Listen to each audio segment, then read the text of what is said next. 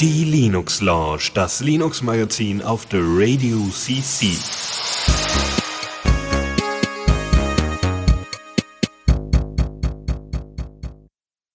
Guten Abend, werte Zuhörer. Wir sind bei einer Sonderausgabe der Linux Lounge. Äh, diesmal geht es nicht um das Neueste aus der Open Source Welt, sondern diesmal geht es um eine Bürgerinitiative.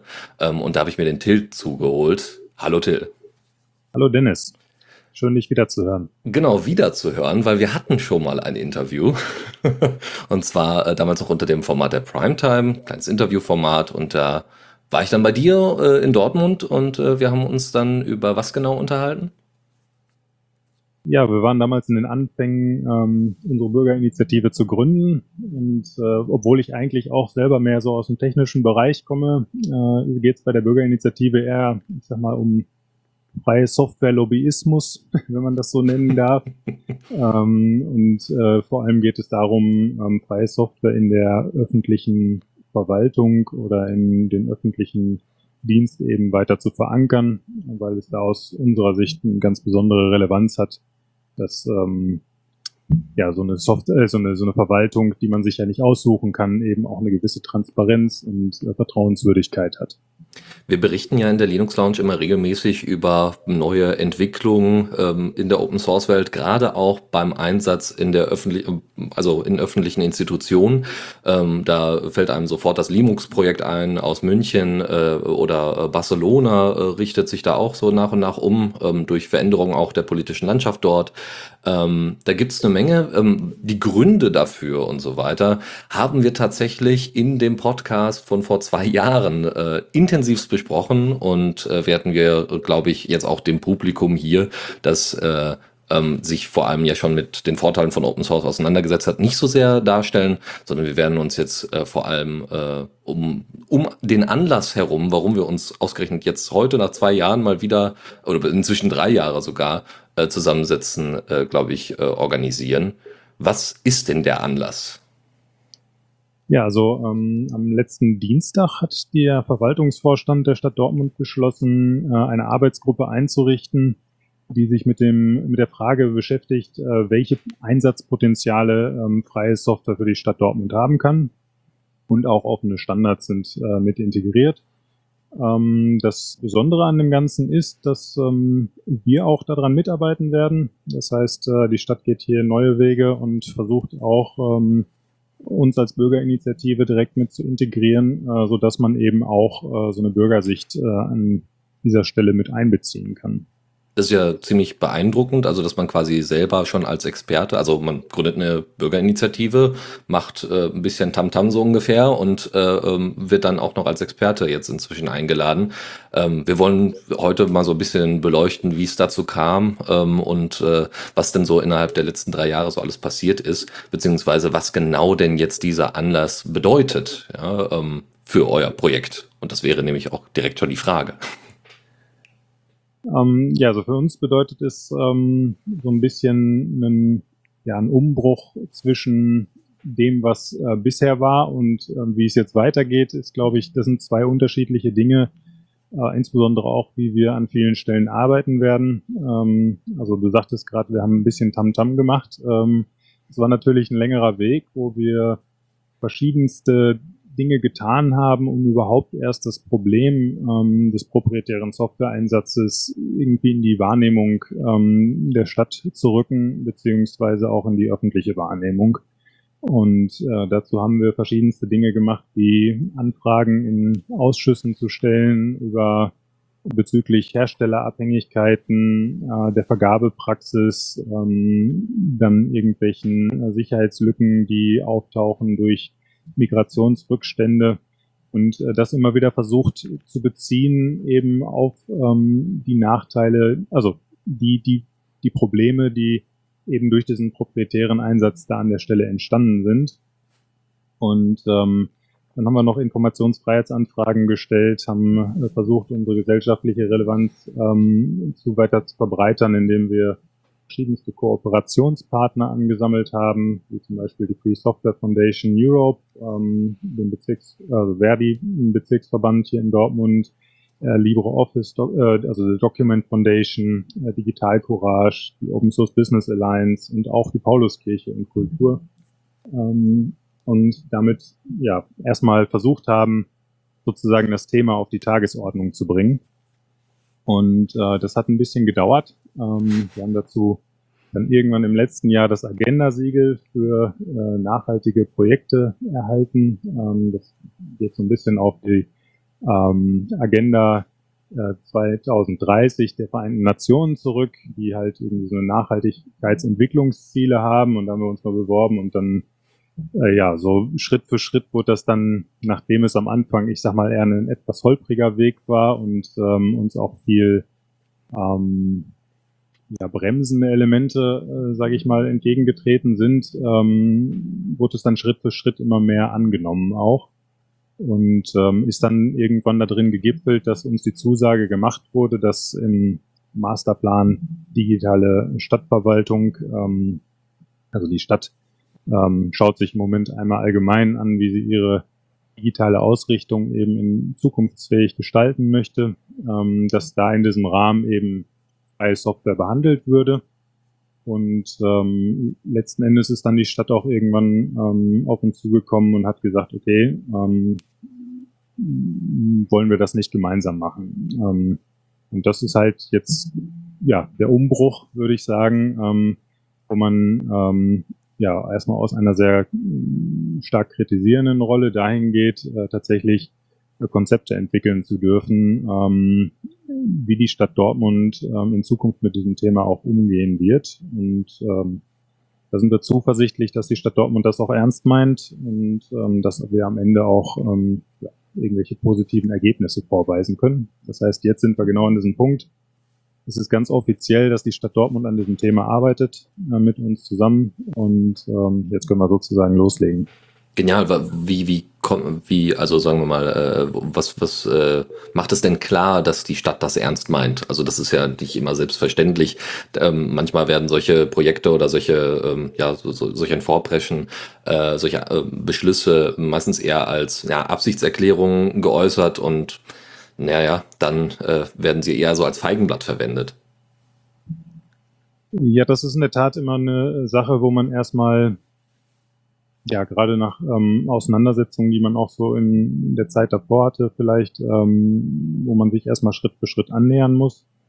Ähm, wovon ich überzeugt bin, ist, dass die Stadt ähm, ja, erkannt hat, dass äh, Herstellerabhängigkeit ein Problem ist. Ähm, das heißt, dass man einfach äh, riesen Blöcke von Software-Komponenten äh, hat, die nicht mehr irgendwie voneinander zu trennen sind. Also irgendwelche Fachanwendungen, die, sage ich mal, irgendeine Hundesteuer verwalten, sind dann, die erfordern Microsoft Office und äh, dann durch Microsoft Office erfordert das dann auch wieder ein Windows-PC. Äh, zumindest schließt es Linux aus. Mac gibt's glaube ich, da inzwischen auch. Aber ähm, da sind halt sehr viele Abhängigkeiten drin, so dass man ja nicht mehr die freie Wahl bei einer Software hat. Und das, ähm, ja, da gab es ein paar Gespräche, ähm, auch mit ähm, der Leitung, also mit verschiedenen Leitungspersonen ähm, in der Stadt, die ähm, zumindest aus unserer Sicht an diesem Zeitpunkt ähm, ja klar gemacht haben, dass da auch diese Probleme gesehen werden. Und es auch für die Stadt natürlich jetzt erstmal ein vorsichtiger Schritt ist, in dem Sinne, dass das natürlich unbekanntes Terrain ist, auf das sie sich begeben aber ähm, wo man durchaus das Gefühl hat, da springen an verschiedensten Ecken irgendwie Leute mit an. Ähm, und von daher bin ich zuversichtlich, dass das auch ernst gemeint ist, weil man sonst dann auch nicht, ähm, ich sag mal, die Ressourcen jetzt reinstecken würde, wie es im Moment getan wird.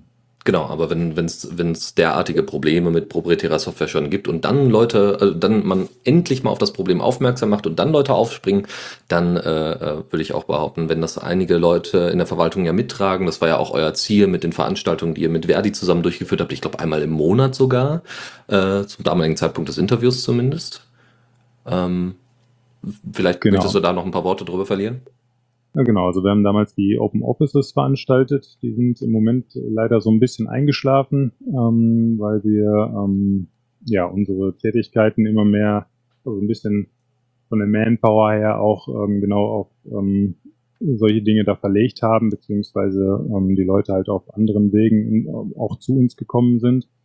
Ähm, die Kooperation mit Verdi besteht aber insbesondere ähm, sehr gut weiter. Also gerade Verdi ähm, hat auch inzwischen erkannt, dass das Thema Digitalisierung äh, extrem wichtig ist äh, in Bezug auf die zukünftige Gestaltung der Arbeitsplätze und ähm, dass man das eben auch nicht ähm, ja die Kontrolle über die eigene IT auch nicht ähm, sozusagen irgendwelchen Cloud-Anbietern oder so aus der Hand geben möchte.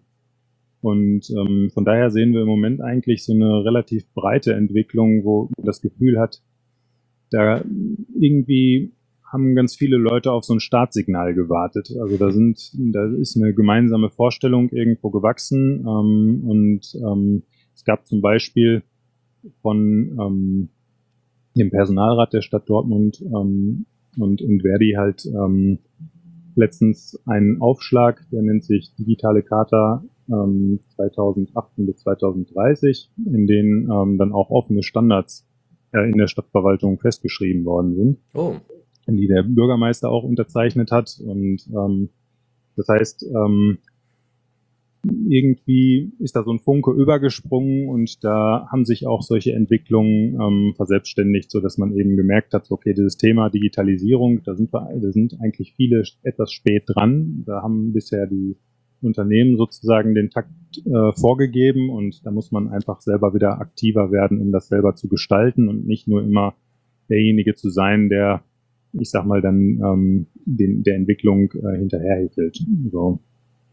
Das ist wirklich beeindruckend, weil Dortmund jetzt äh, verwaltungstechnisch nicht in allen Bereichen äh, äh, immer so so offen, äh, also oder was heißt immer so offen, aber äh, ähm, da da so viel viel Platz lässt äh, für Veränderungen. Ähm, Stichwort Fahrradverkehr oder Radverkehr grundsätzlich äh, sieht da teilweise sehr dunkel aus innerhalb Dortmunds, wie ich äh, durch Interviews und noch äh, andere direkte Kollegen äh, kenne. Deswegen ist es umso schöner, da man zumindest einen thematischen Bereich äh, stärker zu kennen, wo es in Dortmund dann immerhin vorangeht. Ja, also ich denke, so eine Stadt, äh, da muss man auch immer sehen, das ist natürlich, ähm, eigentlich muss so eine Stadt natürlich immer als einheitliches Ganzes nach, auf, äh, nach außen auftreten. Aber äh, tatsächlich ist es natürlich auch eine sehr komplexe Organisation, die sehr viele Teilbereiche hat. Das heißt, ähm, ich sag mal so, ähm, ja, Entwicklungen geschehen häufig erstmal auch in irgendwelchen ähm, ja, Abteilungen oder so und ähm, wie die sich dann ausbreiten, ist nochmal eine ganz andere Frage. Ne? Also auch freie Software ähm, ist, denke ich, ja, weil, weil es war ja keine, keine Sache, wo die Stadt jetzt, ähm, ich sag mal, von sich aus von Anfang an daran mitgearbeitet hat, sondern wo einfach erstmal ja auch eine Erkenntnis wachsen muss. Und das ist so ein bisschen eine Quintessenz, die ich für mich daraus gezogen hatte. Es ist manchmal gar nicht so wichtig, so viele Themen zu behandeln, sondern das eine lange durchzuhalten. Also ähm, ich sag mal, wirklich kontinuierlich immer wieder auf ähm, den Finger in die Wunde legen bei dem gleichen Ding, bis irgendwann auch so eine Erkenntnis äh, an gewissen Stellen reift, dass da irgendwas im Argen liegt. Und ihr habt da euch ja auch schon ziemlich breit aufgestellt. Äh, nicht nur, dass ihr da Kooperationspartner gefunden, äh, gesucht und gefunden habt, äh, sondern dass ihr auch äh, an die Parteien rangetreten seid und das auch parteipolitisch komplett unabhängig gehalten habt. Ähm, ihr hattet das Ziel, äh, freie Open Source Software in der mit offenen Standards in der Verwaltung zu implementieren und dass das natürlich irgendwie mit politischem Rückenwind auch umgesetzt werden sollte und teilweise sogar musste, ähm, ist da mehr als nachvollziehbar. Ja, also ich würde sagen, das ist einer der wesentlichen Aspekte. Also ähm, wenn man jetzt auch gerade beim in München sieht, also das wird ja auch schon ganz am Anfang einmal kurz angesprochen, das Linux-Projekt, ähm, das ist ja im Moment in der Rückabwicklung. Und meiner Meinung nach sieht man da ähm, sehr deutlich, dass es nicht immer um technische Aspekte geht, warum etwas äh, in die eine oder andere Richtung geht, sondern auch viel einfach äh, um eine gewisse Wahrnehmung. Das heißt, ähm, selbst ähm, wenn eigentlich äh, Dinge funktionieren, ähm, kann es sein, dass einfach auf einem gewissen, in einem gewissen politischen Umfeld, aus welchen Gründen auch immer, sich gewisse Leute ähm, wieder zu anderen Dingen bekennen und äh, sei es, weil man sich profilieren möchte, sei es, weil man Wirtschaft ansiedeln möchte, weil man meint, äh, das wäre irgendwie eher der Weg, um ähm, eine gewisse Softwareindustrie wieder in der Stadt anzusiedeln oder ähnliches, ähm, dass dann sowas ganz schnell auch wieder zerredet sein kann, äh, zerredet werden kann. Und ähm, ganz viel hängt wirklich einfach vom Willen ab. Und erstmal mit, also ich sag mal, erstmal mit die Einstellung zu haben, das ist ein Problem, das wollen wir angehen und wir haben da eine Strategie, um irgendwie dieses Thema zu behandeln. Und wenn das da ist, dann kann, muss es nicht immer so sein, dass man wie in München, ich sag mal jetzt eine Komplettmigration irgendwie durchführt und ähm, sehr, sehr großes Projekt auf einmal macht.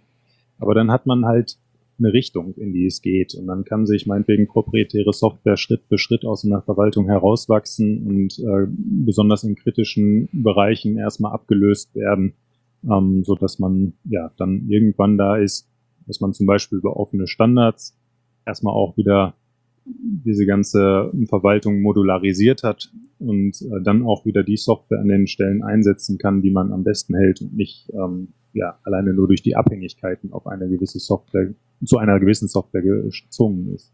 München ist auch so ein Paradebeispiel dafür, dass gute Argumente da nicht ausreicht, sondern genau, dass der Wille da eine große Rolle spielt.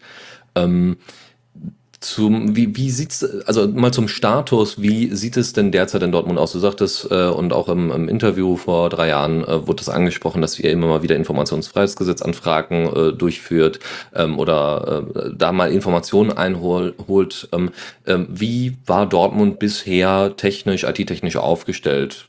Vielleicht ein, ein paar Beispiele einfach mal nennen, äh, wo das vielleicht eklatant ist, wo man sagen kann, also einmal hat man jetzt die Hundesteuer, äh, wo, welche Beispiele gäbe es da noch?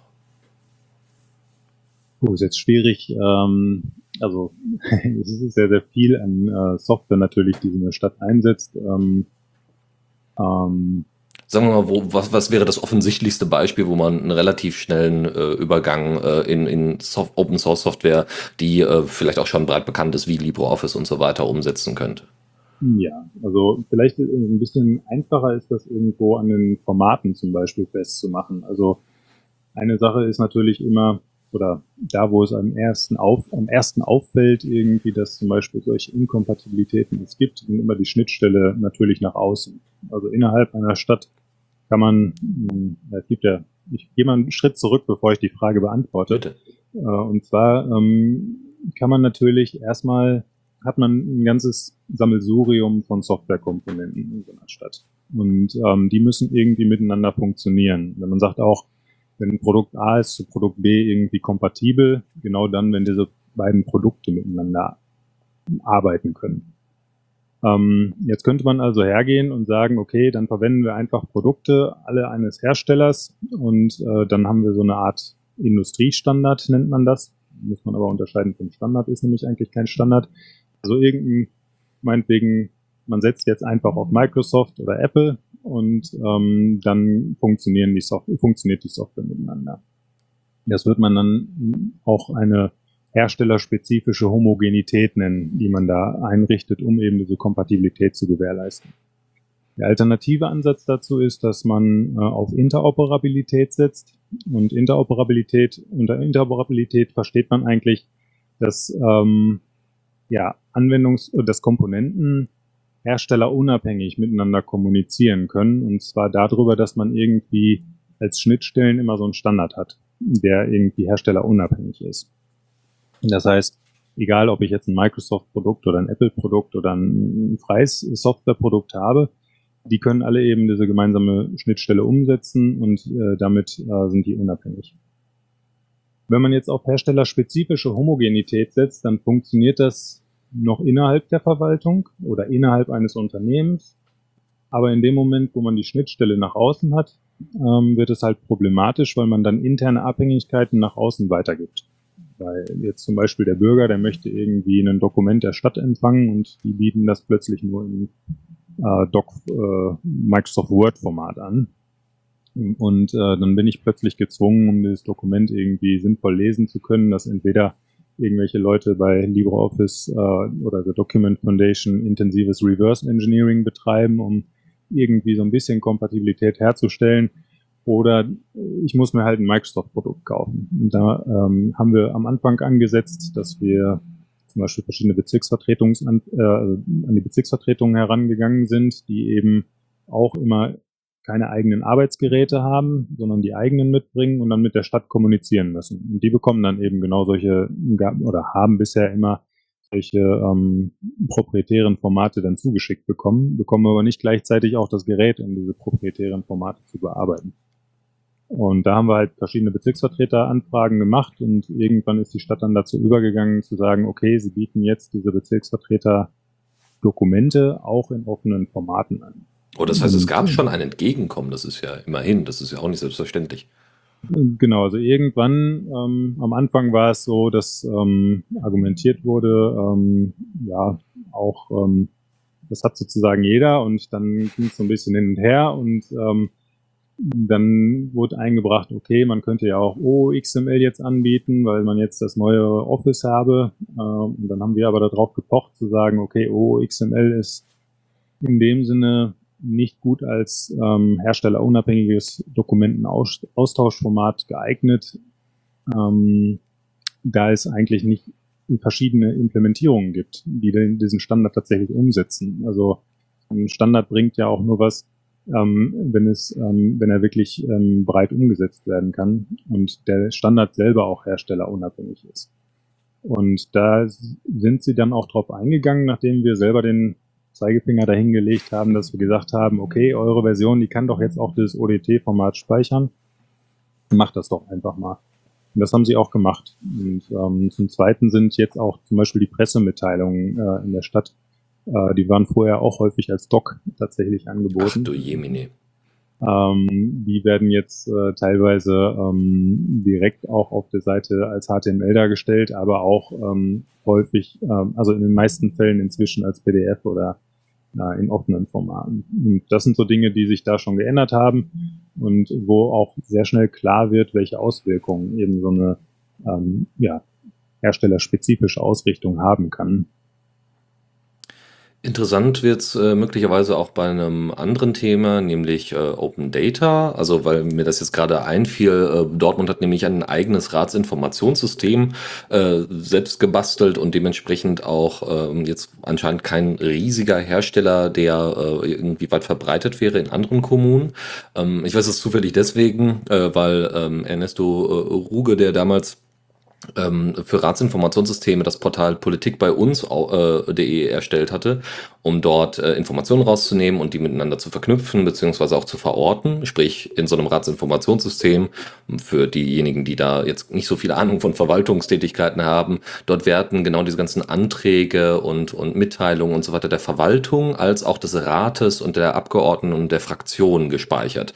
Ja, also wenn die SPD irgendwas vorhat, irgendwas äh, mitteilen möchte oder wenn die Verwaltung etwas mitteilen möchte, wie der derzeitige Stand von XY ist, dann wird das dort unter anderem auch die Tages Tagesordnung und so weiter, wie, wie der ganze Ablauf zu, zu sein hat, äh, wird dort veröffentlicht. Die sind meistens unbenutzbar, auch selbst für die Abgeordneten.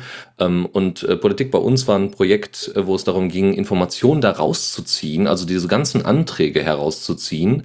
Ähm, äh, jetzt speziell, glaube ich, erstmal auf NRW, äh, okay, Ulm und, und, und sogar, sogar Berlin waren mit dabei und äh, diese Informationen dann auf einer Karte unter anderem zu verorten. Das heißt, es war dann möglich, Anträge, die die eigene Straße oder die eigene Nachbarschaft ähm, thematisierten, zumindest in den Namen, also in den Erwähnungen innerhalb des Dokumentes, dann auch zu abonnieren und so ein bisschen damit den Austausch zwischen Politik und Verwaltung und äh, der Bürgerschaft zu erhöhen.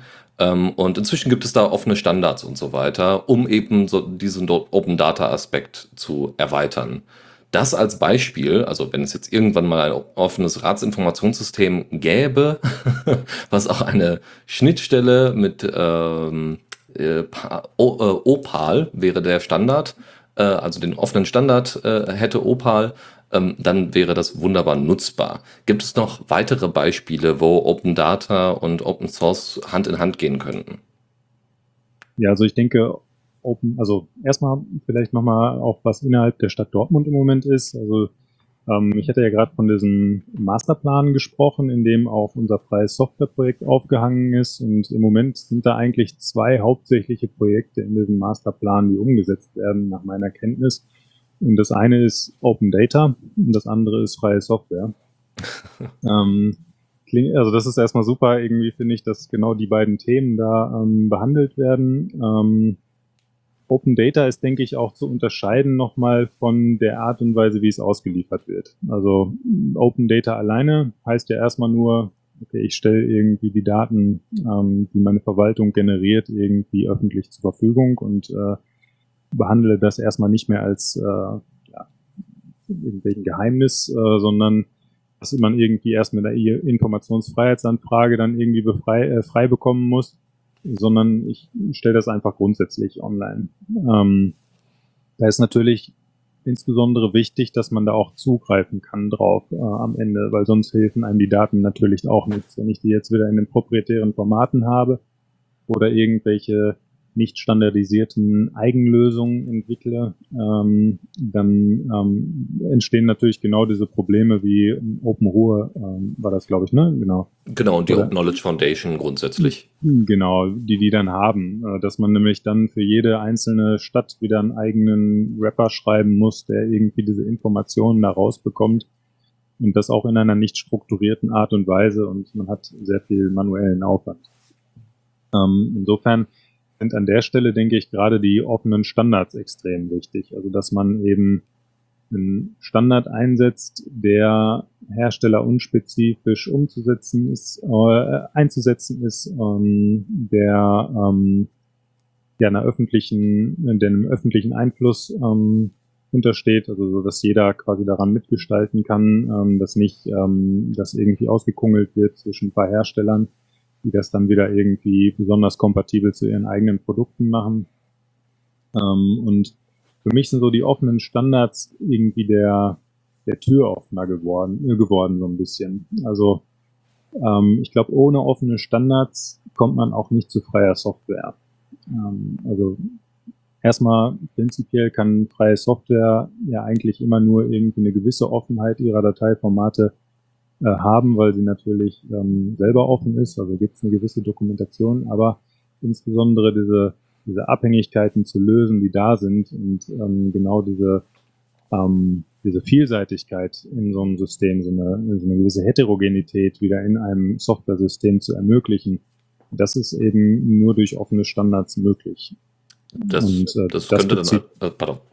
Das, achso, ja, ich wollte dich nicht unterbrechen, aber genau, das bezieht sich dann insbesondere natürlich auf diese Schnittstellen nach außen, wie bei Open Data.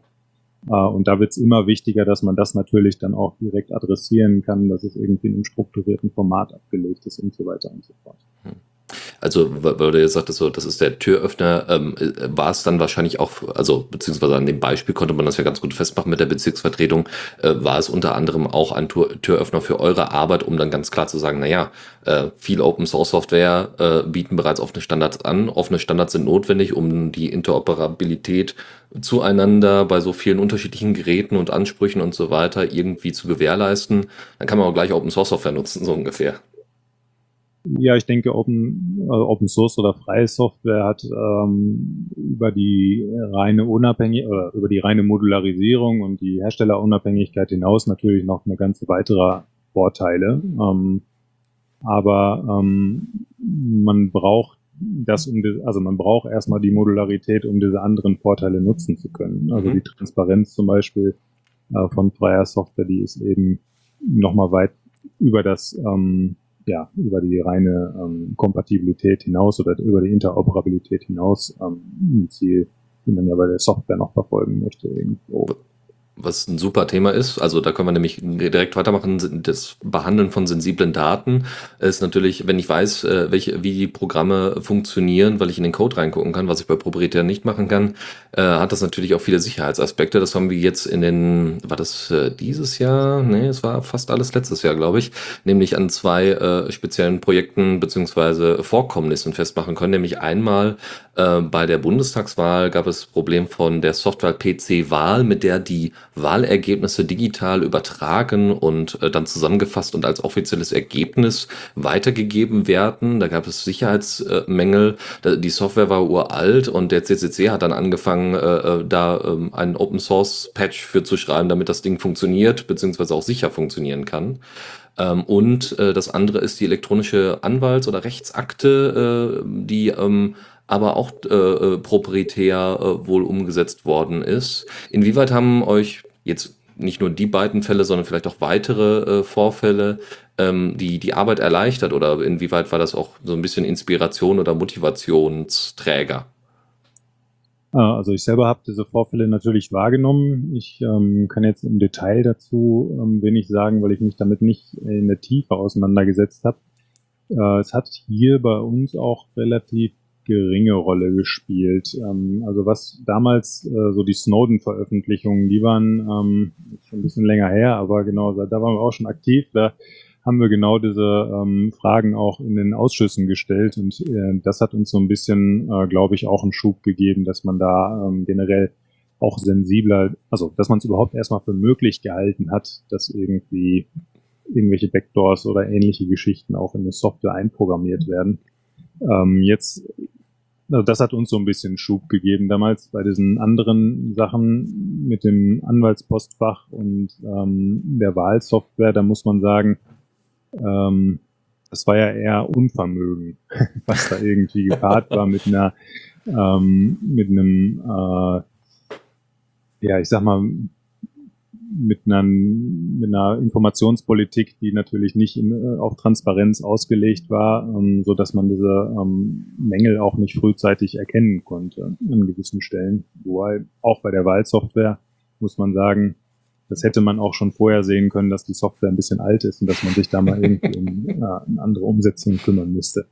Also das ist, denke ich, ähm, wichtig, dass solche Dinge, die natürlich hochsensible Daten verarbeiten, ähm, eine hohe Transparenz aufweisen. Das ist ähm, äh, eigentlich selbstverständlich ist es, also würde ich sagen, wäre selbstverständlich, ist aber offensichtlich genau in solchen Bereichen eben nicht. Ähm, es gibt ja zum Beispiel im Rahmen der Kryptographie, da sagt man ja eigentlich schon ganz, ganz, ganz lange, naja, ähm, die kryptografischen Verfahren, die irgendwie im stillen Kämmerlein ausgehandelt worden sind und äh, die Sicherheit dadurch herstellen, dass man über das Verfahren nichts so richtig weiß, also Security through Obscurity sagt man dazu auch, herstellen, die gelten eigentlich als nicht sicher.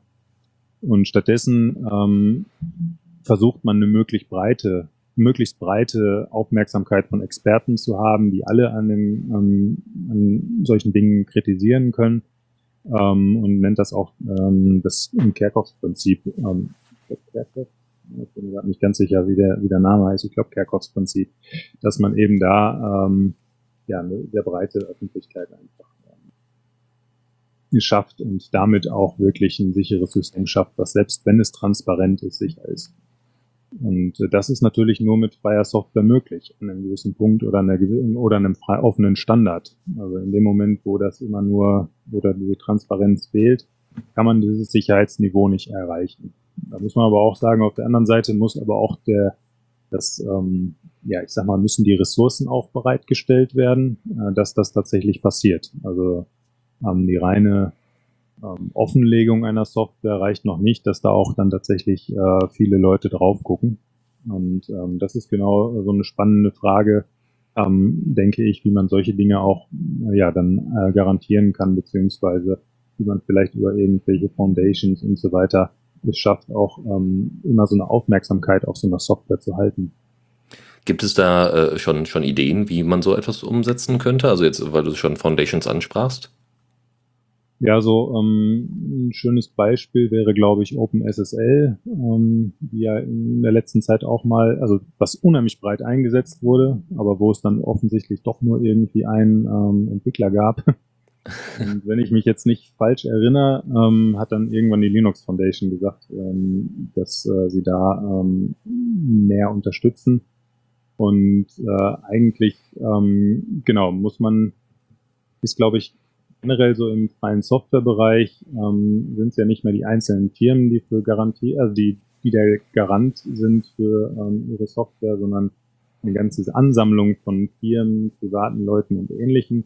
Und von daher sind so Foundations natürlich immer sehr gut geeignet, um ja erstmal so verschiedenste Interessensgruppierungen zu bündeln und dann eben auch aus viel Kleinspenden, äh, ich sag mal, die Summe aufzubringen, die man dann braucht, zum Beispiel, um mal tatsächlich irgendwie jemanden anzustellen, der sich dann hauptberuflich mit irgendetwas auseinandersetzt und ähm, da eben ähm, drüber guckt.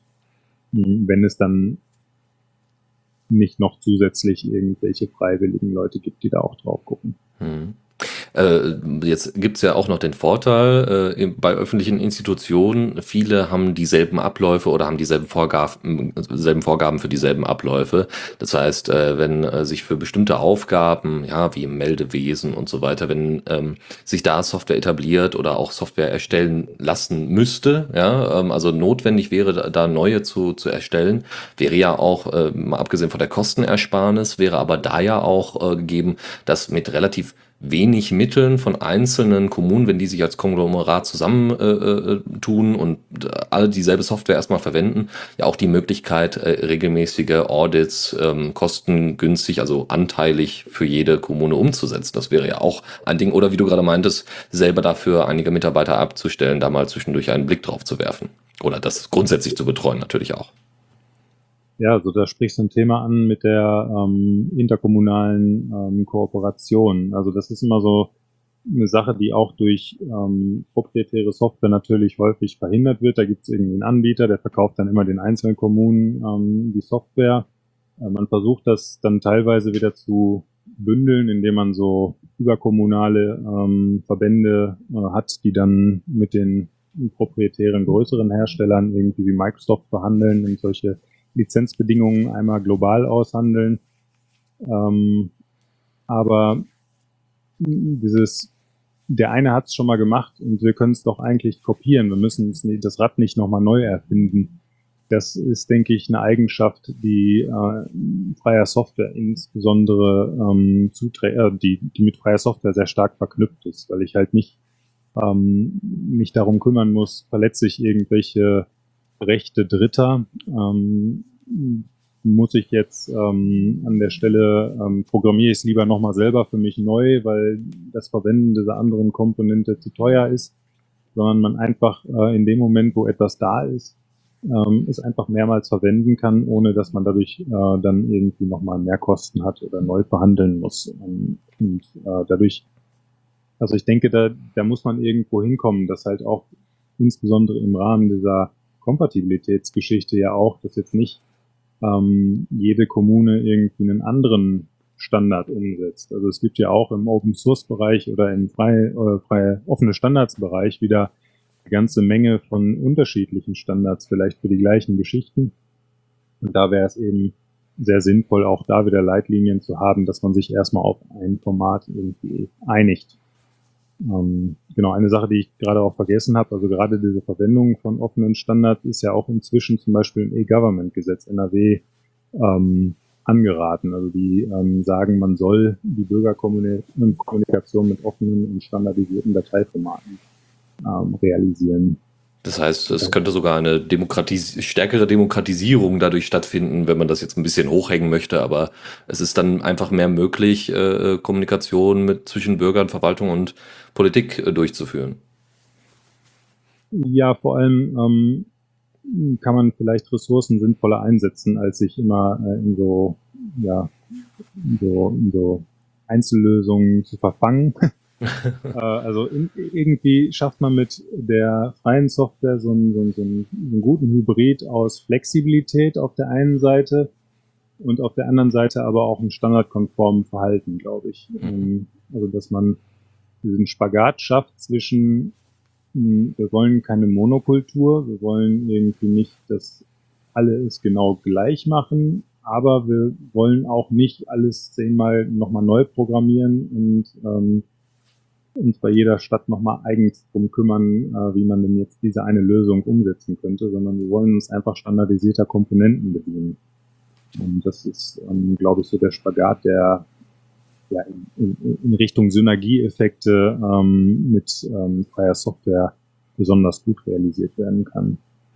Vor allem, also äh, sicherlich auch der, der Funktionserweiterung und Innovationsfähigkeit. Das hattest du äh, bei, dem, bei dem letzten Interview schon mal angesprochen, dass es da Potenziale gibt, äh, wenn es zum Beispiel ordentliche äh, Plugin-Schnittstellen in der offenen Software auch noch zusätzlich gibt, da auch nochmal äh, Funktionen nachzurüsten, die vielleicht für spezielle Kommunen, also ich denke da jetzt auch gerade vor allem an unterschiedliche Größen von Kommunen. Also kreisfreie Städte sind anders organisiert als kreisansässige Städte, äh, äh Dörfer anders als äh, Hauptstädte und und und. Also ähm, dass da äh, sicherlich mit einigen mit einigen Hilfsmitteln auch in relativ günstiger Eigenentwicklung oder Fremdentwicklung, aber dann als Open Source veröffentlicht, äh, als Plug, äh, Plugins solche, solche Sachen relativ gut umsetzbar sind und wieder einsetzbar sind für andere, die genau dieselben Probleme haben. Um, ähm, ja, genau. Und ich denke, um, ähm, wir befinden uns ja auch in Zeiten, wo immer mehr digitalisiert wird. Das heißt, man muss jetzt auch nicht das, die Angst haben, da an der Stelle, dass man durch äh, dadurch irgendwie so die, die, die eigenen äh, Aufgabenbereiche immer weiter zusammenschrumpft, sondern äh, es kommen immer mehr Aufgaben auf einen zu. Und äh, wenn man es da schafft, ähm, wirklich mehrere, ähm, also Dinge einfacher umsetzen zu können, dann kann man auch einfach mehr Dinge sinnvoll umsetzen. also zum Beispiel ein schönes Thema, was im Moment wieder aufkommt, ähm, also das sehe ich so ein bisschen mit Lachen und Weinen im Auge, ist Smart City. Äh, das ist jetzt auch mit der Stadt verknüpft. Das hat aber äh, interessanterweise relativ wenig aktuell mit unserer Arbeitsgruppe zu tun. ähm, also da gibt's äh, die Stadt Dortmund zum Beispiel versucht auch Smart City zu werden. Ähm, und gerade da geht es ja eigentlich darum, eine ganze Menge von unterschiedlicher Sensorik, ähm, unterschiedlichen ähm, Bereichen, die in der Stadt sind, irgendwie zusammenzuführen und dadurch äh, intelligenter, wie man das so schön sagt, irgendwie zu gestalten. Also zum Beispiel könnte man jetzt die Ampelsteuerung, wo man immer eh erkennt, ob da ein Auto steht oder nicht, verwenden, um zu festzustellen, wie äh, aktuell die Verkehrslage ist und damit irgendwie intelligent Verkehrsflüsse zu, umzuleiten oder ähnliches. Ähm, ich sagte deswegen gerade weinendes Auge, weil ich glaube nämlich, dass genau in diesem Bereich es aber umso wichtiger wird, eigentlich eine gewisse Transparenz von der Software zu haben und auch eine standardisierte Software wieder zu haben, damit dieses ganze, diese ganzen neuen Komponenten, die da jetzt miteinander interagieren müssen, irgendwie auch zusammenarbeiten können und man denen aber auch noch vertrauen kann. Und äh, da sieht es leider im Moment bei der Stadt Dortmund so aus, dass das so ein bisschen als paralleles Projekt, habe ich so das Gefühl, ähm, zum Masterplan läuft. Und ähm, da es eher so einen ja, Unternehmensrun gibt, ähm, wo jetzt unterschiedlichste Unternehmen versuchen, wieder ihre Lösungen ähm, gerade zu etablieren und ähm, da auch wieder genau diese ja, Monopole versuchen auch einzubringen. Also da, genau da müssten eigentlich die offenen Standards insbesondere umgesetzt werden. Ähm, aber da bin ich noch skeptisch, dass das in diesem Rahmen tatsächlich passiert. Also wenn wir, wenn ich bisher immer über äh, den Masterplan geredet habe, dann geht es vor allem um die klassische Verwaltung und die also Bürgerdienste, ähm, die interne Verwaltung, also die ganzen Ämter, die es so gibt. Und diese ganzen Smart City-Geschichten, äh, die jetzt noch aufkommen, das ist eigentlich initiiert durch die EU. Die will ähm, ja, so Modellstädte erstmal ähm, haben, wo man irgendwie verschiedene Smart City-Lösungen ausprobiert, um dann ähm, zeigen, okay, die Lösungen haben gut funktioniert, das wollen wir jetzt überall umsetzen in der EU. Und äh, deswegen gibt es dann natürlich ein enormes, Unter also da hat sich die Stadt Dortmund beworben und hat, ist da angenommen worden, hat Fördergelder gekriegt. Ähm, und da gibt es jetzt natürlich ein extremes Unternehmensinteresse, ähm, da jetzt Fuß zu fassen, weil das dann auch das Modell ähm, für weitere Sachen wird. Und das ist leider von anderen Leuten organisiert als ähm, die andere Verwaltungsgeschichten, die ich jetzt bisher erzählt habe. Und ähm, da scheint der Fokus auf diese Interoperabilität und so weiter nicht so sehr zu liegen. Also da geht es eher darum, viele Unternehmen zu bekommen, die Unternehmenssteuern bezahlen. ja. Oder auch große Namen haben. Nee, ach, um Gottes Willen, weil das passt genau dazu. Also Smart City ist tatsächlich ein, äh, ein großes Problem, auch äh, in der Sozialwissenschaft, äh, wo es was dann durchaus äh, spannend ist, irgendwie auf, äh, auf große Datenmengen zuzugreifen, die so ordentlich aufzubereiten und auch nutzbar zu machen für, für, ähm, für bestimmte äh, Ziele. Also und, und da natürlich auch so teilweise so eine ethische Frage mitschwingt. Und ich finde, das hat explizit was mit freier Software zu tun und äh, wie man da in Zukunft mit umgeht, weil ich ähm, kenne jetzt vor allem aus das Beispiel aus Rio de Janeiro, wo es äh, gerade die Favelas, äh, da geht es unter anderem darum, dass sie ähm, das IBM da äh, ein Softwarepaket anbietet, wo man wie in einem ja schlechten Agentenfilm äh, in den Headquarters quasi ist, wo überall Bildschirme hängen und dort nach und nach Datenpunkte aus der gesamten Stadt äh, versucht zusammenzubringen, also versucht wird zusammenzubringen und darauf dann zu reagieren. Das heißt, Polizei an bestimmte Orte zu bringen, ähm, äh, effizienter zu gestalten, aber auch solche Sachen wie äh, Pre-Crime äh, ähm, und so weiter äh, umgesetzt werden, als auch die Müllabfuhr parallel zu, zu organisieren. Und ähm, mal abgesehen von der Zielsetzung dieser Software äh, äh, wäre da eine größere Transparenz, weil diese Daten dann auch, auch sehr, äh, sehr sensibel sind, ähm, äh, umso mehr nötig. Und da sehe ich aber auch im Moment niemanden, der das in freier Software in irgendeiner Form anbietet. Ja, also das ist, denke ich, ähm, auch irgendwie der falsche Ansatz, sowas von oben überzustülpen. Also in dem Moment, wo man jetzt hergeht und sagt, so, wir definieren jetzt, was mit der, damit passieren soll, entfaltet sich, glaube ich, auch nicht so das Potenzial, was man da ähm, haben möchte. Also man sieht das ja ganz gut bei Open Data zum Beispiel, da äh, hat sich so eine Denke durchgesetzt, okay, wir veröffentlichen erstmal. Und die Leute haben so unterschiedliche Dinge, was sie damit machen wollen, das können wir gar nicht vorausahnen alles. Also das ist irgendwie etwas, was ähm, wir nicht alles vordenken können, sondern stattdessen geben wir diese Daten raus und dann entsteht was daraus. Hm.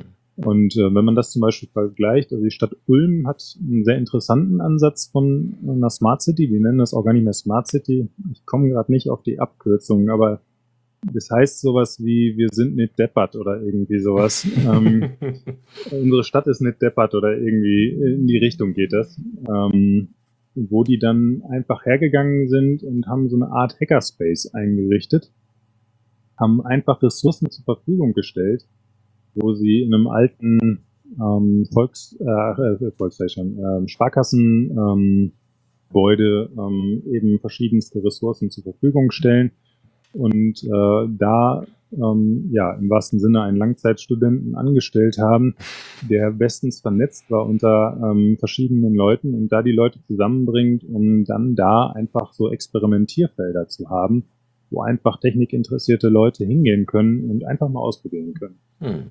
Und ähm, dann auf Grundlage dieser Erfahrungen, die man da sammelt, dann auch Sachen umsetzt. Und ich glaube, dass sowas wird dann auch angenommen. Also wenn dann irgendwie so eine Firma herkommt und sagt so, okay, wir haben jetzt hier die Sensorik ausgepflastert, äh, egal wie die jetzt mit den Daten umgehen, da ist man erstmal skeptisch. So, wenn das aber irgendwie, wenn man das selber mitentwickelt hat, wenn man selber ähm, ja das Gefühl hat, da ist man mit involviert und äh, man hat irgendwie als Gesellschaft einen Zugang dazu, dann kann man das auch annehmen und ich hoffe, dass meine Prognose da an der Stelle richtig ist, aber ich würde davon ausgehen, dass ähm, gerade diese Smart City-Konzepte, die von oben übergestülpt werden, bis auf wenige Anwendungsfälle ähm, so digitale Leichen bleiben werden. Also klar, dieser Überwachungsbereich, der kann nur von oben übergestülpt werden. Also wenn man das damit favorisiert, dann ist das wahrscheinlich der richtige Ansatz. Ähm, es gibt dann so ein paar andere Beispiele, wie okay, die Telekom versucht im Moment überall irgendwie so Parkplatz-Apps zu verteilen, ähm, äh, wo man dann, aber dann hat man plötzlich, ist man wieder an die App der Telekom gebunden, äh, um irgendwie einen freien Parkplatz in der Stadt zu finden. Und vielleicht steigen da ein paar Leute drauf ein und man schafft es in ein, zwei Bereichen da so eine Marktdominanz zu schaffen, dass es irgendwann wie bei WhatsApp oder ähnlichem irgendwie ganz normal ist, dass jeder so eine Telekom-App hat, um äh, Parkplätze zu finden. Aber ich glaube, im Wesentlichen steckt man da ganz viel in Dinge rein, die den Leuten gar nicht wichtig sind. Also mhm. wenn man dann mal Umfragen macht bei Leuten, was, was ist denn, was verstehen sie denn da unter gewissen Themen oder wo, wo, wo, wo hängt's? Dann sind das häufig ganz andere Dinge, als äh, man ja so vorher erwartet hat. Also die Stadt Dortmund hat zum Beispiel mal eine Umfrage gemacht zur Sicherheit, ja, wo sich die Leute besonders, was sie besonders sicher äh, wichtig finden für Sicherheit. Und da kam halt daraus, dass der Bus pünktlich kommt. Ähm, das verpasst man, das verknüpft man überhaupt nicht mit Sicherheit, aber okay, das hat viel mit irgendwie, äh, ich bin sicher am Arbeitsplatz irgendwie angekommen, weil ich nicht irgendwie lange draußen irgendwo im Dunkeln rumstehen muss oder äh, sonstigen Dingen zu tun. Und ähm, von daher sind, glaube ich, diese von oben heruntergestalteten Ansätze ähm, schnell entfremdend für die Leute, die darin wohnen und deswegen auch werden sie häufig dann nicht angenommen. Hoffe ich. Jetzt ist ja das, das Ruhrgebiet äh, ist wahrscheinlich auch, was so Kooperation unter Kommunen und ne, der eine guckt vom anderen ab und so weiter, äh, durchaus äh, perfekt als, als Startpunkt für sowas geeignet. Äh, also jetzt ähm, schon mal wieder ein bisschen weiter weg von der Smart City, aber gerade so der RVR zum Beispiel, der Regionalverband Ruhr, ähm, der ähm, auch unter dem Begriff Metropole Ruhr oder Metropolregion Ruhr unterwegs ist, macht zum Beispiel auch äh, viel mit Open Data und möglicherweise, wenn da noch äh, die Thematik der äh, Open Source bzw. freien Open Source Software unterwegs ist, äh, könnte das äh, vielleicht noch mal Synergieeffekte erzeugen. Fiel mir nur jetzt gerade spontan ein. Ähm, es ist sicherlich äh, von wegen von oben herab und, und äh, Bus, äh, Busse pünktlich kommen lassen und so weiter. Solche äh, Konglomerate von mehreren ähm, äh, Kommunen zusammenzubringen oder zu bilden, das sollte gerade in so einem dicht besiedelten Gebiet wie dem Ruhrgebiet umso mehr äh, Ziel und, und äh, ja, Ergebnis sein. Ja, ich glaube auch, dass die Effekte von der Anwendung dann insbesondere ähm, besonders groß sind. Ähm, ich bin kein, also ich bin kein Jurist oder kein jemand, jemand, der sich besonders gut in diesen ähm, städtischen Strukturen auskennt. So was, das, was ich bisher immer wahrgenommen habe, ist, dass es aber durchaus auch eine ganze Menge rechtlicher Hürden auch an manchen Stellen gibt, um überhaupt erstmal zu kooperieren. Mhm. Ähm, die dann aber auch, äh, ja, wo man, denke ich, auch auf einer politischen Seite nochmal drauf einwirken muss, dass die eben abgebaut werden. Ähm, da sind, glaube ich, ein paar Dinge auch schon ähm, ja, verbessert worden, ähm, aber es gibt halt manchmal, manchmal sind es so ganz ähm, doofe Fragestellungen, wie man damit umgeht. Also zum Beispiel darf eine öffentliche Verwaltung nicht in Konkurrenz treten zu irgendwelchen ähm, Anbietern von Software. Die natürlich jetzt irgendwie einfach selber Software frei zur Verfügung stellen, dann tun sie das aber.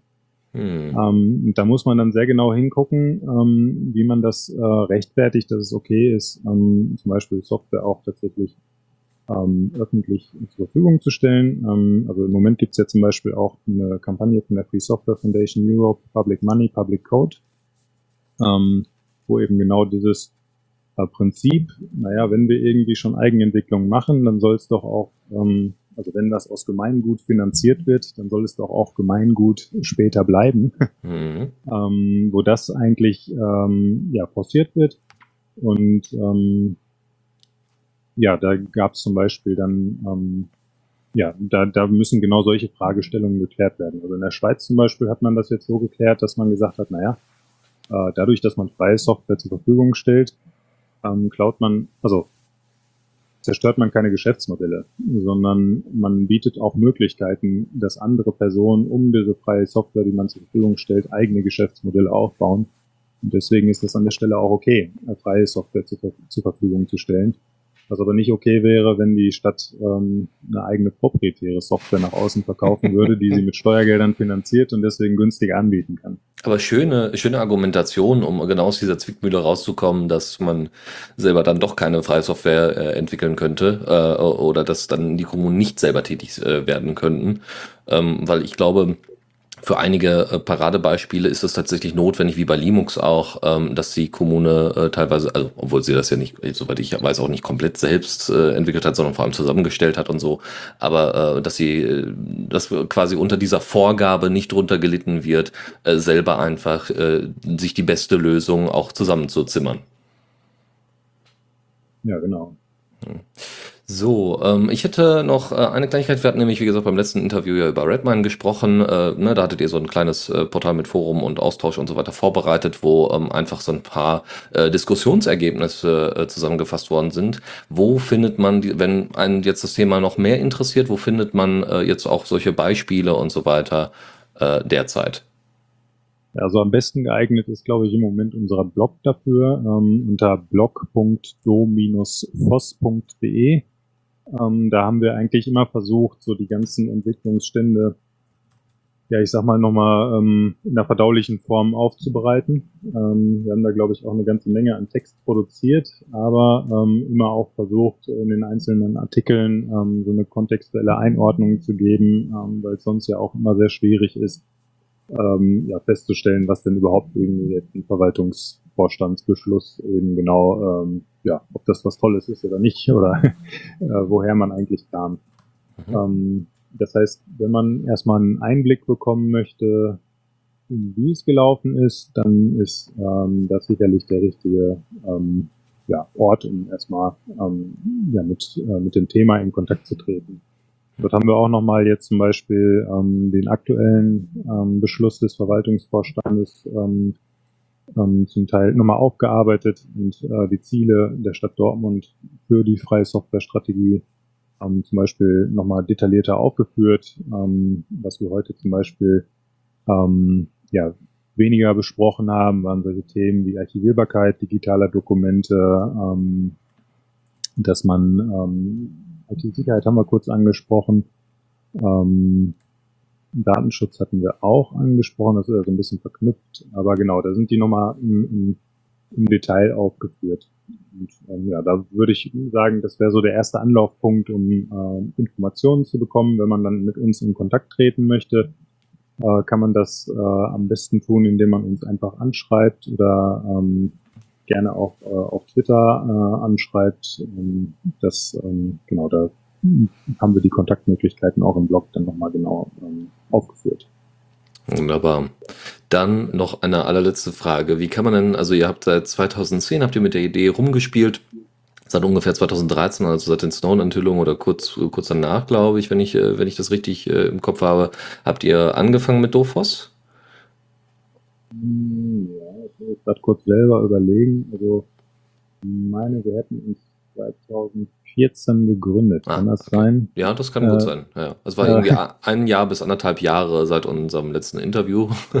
ja, genau. Ja, das genau. kann ich Wir haben davor auch schon eine ganze Menge gemacht. Ähm, das ist also nicht der Anfang unserer Aktivitäten gewesen, aber ab einem gewissen Punkt ähm, war es dann so, dass wir, ja, wo wir am Anfang einfach mal so ein bisschen, ähm, an, ich sag mal, ohne Namen irgendwie einfach versucht haben, an gewissen Stellen irgendwelche Aktionen zu machen, ähm, haben wir dann irgendwann gesagt, okay, wir müssen dem Ganzen auch ein Gesicht geben. Und ähm, daraus ist dann Dofos irgendwann entstanden. Mhm. Wie, wie, wie hält man über so viele Jahre die Motivation hoch? ja, also ehrlich gesagt, ich hätte am Anfang auch nicht erwartet, dass ich heute äh, an diesem Punkt bin, jetzt mit der Stadt irgendwie zusammen zu überlegen, ähm, wie man am besten die Vorteile von freier Software in, äh, in dem Ganzen irgendwie integriert. Ähm, also ganz am Anfang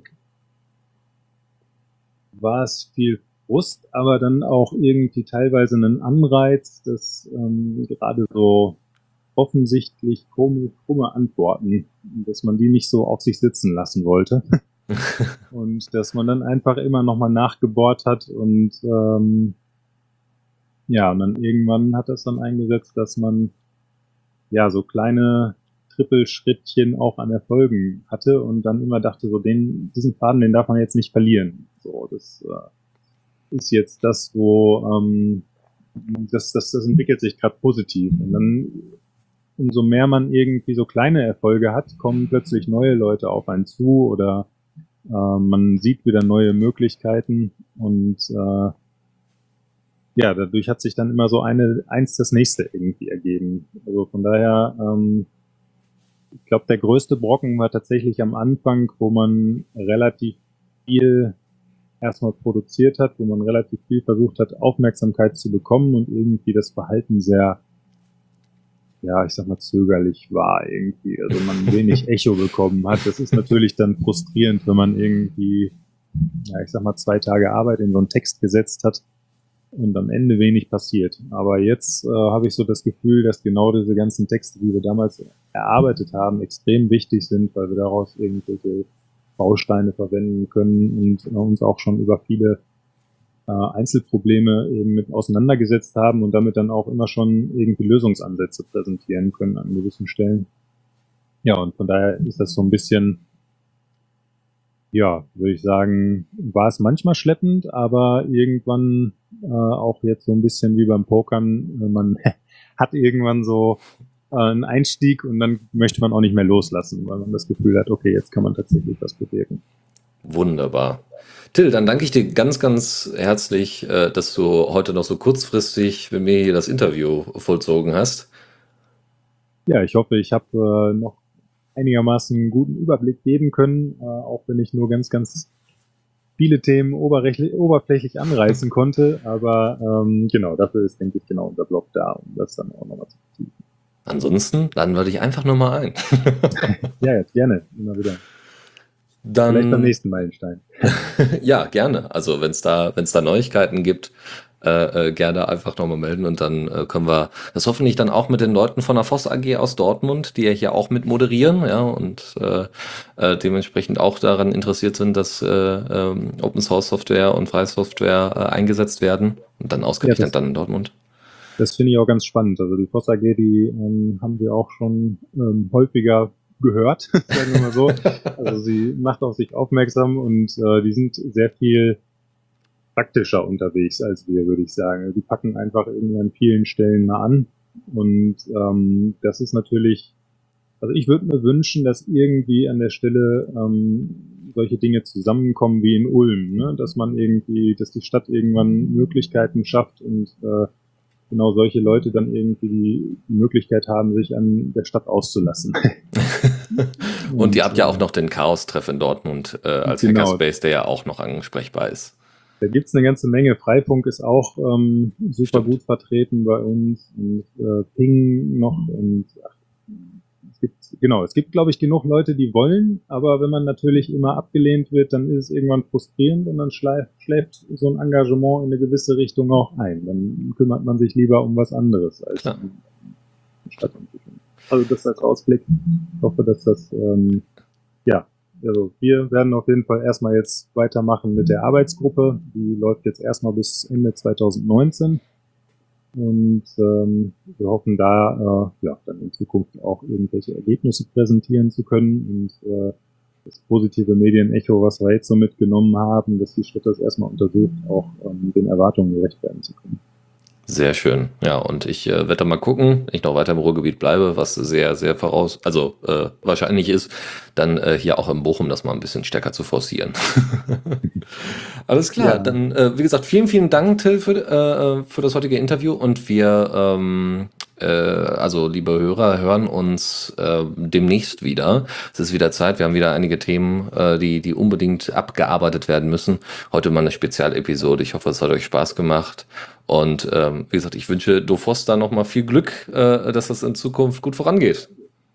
Ja, besten Dank. Und schönen Abend noch. Bis dann. Auch an die Zuhörer. Ja, tschüss.